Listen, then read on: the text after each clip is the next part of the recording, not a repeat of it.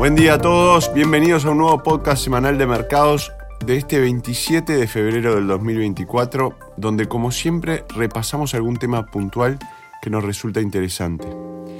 Y en esta oportunidad trataremos la temática de los ciclos económicos y en qué punto o fase del ciclo nos encontramos en la actualidad. A modo de adelanto, estamos en una etapa mucho mejor de la que muchos piensan. Santiago Queirolo de Dominion los acompaña hoy día y este informe fue preparado por Christian Cole. A ver, no es extraño que al leer noticias financieras e investigaciones económicas, ya sea en publicaciones convencionales o más especializadas, aparezcan referencias al ciclo económico, también conocido como ciclo comercial. Estos términos intercambiables se refieren a un aspecto fundamental de las economías modernas, su ciclicidad. ¿Y qué entendemos por ciclicidad? Existen ciclos en la naturaleza que pueden ayudarnos a entender el ciclo económico y su funcionamiento. Un ciclo se refiere a una serie de acontecimientos o fenómenos que se repiten en una secuencia regular y predecible a lo largo del tiempo. Este concepto se observa ampliamente en diversos ámbitos como la economía, la naturaleza y las pautas sociales. Ejemplos de ciclos naturales son, por ejemplo, el ciclo del agua, que implica el movimiento continuo del agua sobre, por encima y por debajo de la superficie de la Tierra, ciclando a través de la evaporación, la condensación, la precipitación y la escorrentía. Otro ejemplo de ciclos naturales son los ciclos estacionales. Se trata de cambios en los patrones meteorológicos y en la luz del día, resultado de la inclinación de la Tierra y de su órbita alrededor del Sol, que dan lugar a estaciones como la primavera, el verano, el otoño y el invierno. El ciclo económico se refiere a las fluctuaciones de la actividad económica que experimenta una economía a lo largo de un periodo de tiempo. Se caracteriza por cuatro fases principales. Expansión, cuando la economía crece y aumenta el empleo. Pico, el punto más alto de la actividad económica que marca el final de la expansión.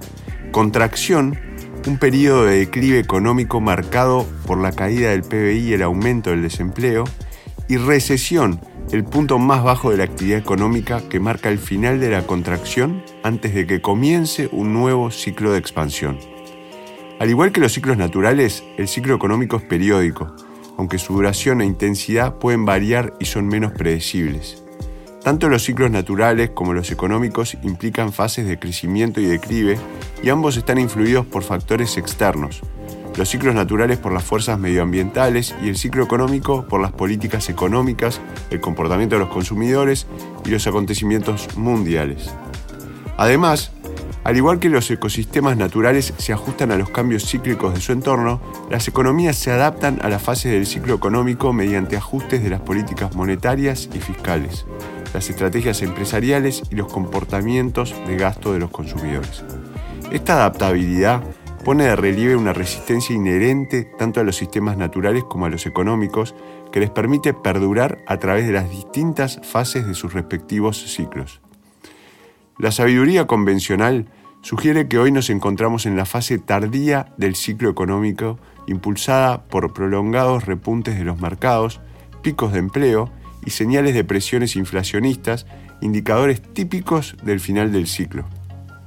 Sin embargo, esta perspectiva puede pasar por alto el singular reseteo económico desencadenado por la recesión de 2020.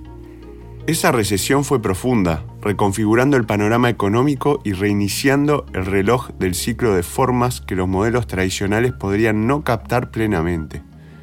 Consideremos lo siguiente, las rápidas y contundentes respuestas políticas de la recesión de 2020, incluyendo un estímulo fiscal sin precedentes y políticas monetarias complacientes, no solo han amortiguado la economía, sino que también han sentado las bases para una nueva fase de expansión.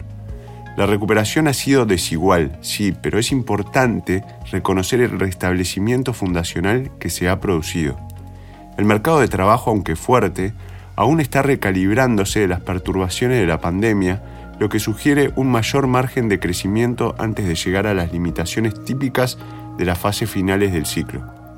Además, muchos sectores están aún en las primeras fases de aprovechamiento de los avances tecnológicos acelerados por las condiciones de la pandemia, lo que indica un potencial para nuevas trayectorias de crecimiento. Por otra parte, la inflación que estamos presenciando podría reflejar más los ajustes transitorios de la cadena de suministro provocados por la pandemia que una inflación arraigada e impulsada por la demanda, típica de las fases finales de ciclo. Por lo tanto, al considerar la recesión de 2020 como un reinicio duro, es plausible argumentar que estamos presenciando los primeros compases de un nuevo ciclo económico caracterizado por oportunidades de crecimiento que los asesores astutos pueden aprovechar para estrategias de inversión con visión de futuro. Si esta opinión es correcta, que estamos en la fase inicial de un nuevo ciclo económico tras el reseteo de 2020, los inversores en renta variable pueden beneficiarse de una economía en expansión que impulsa los beneficios empresariales y amplía las oportunidades de mercado.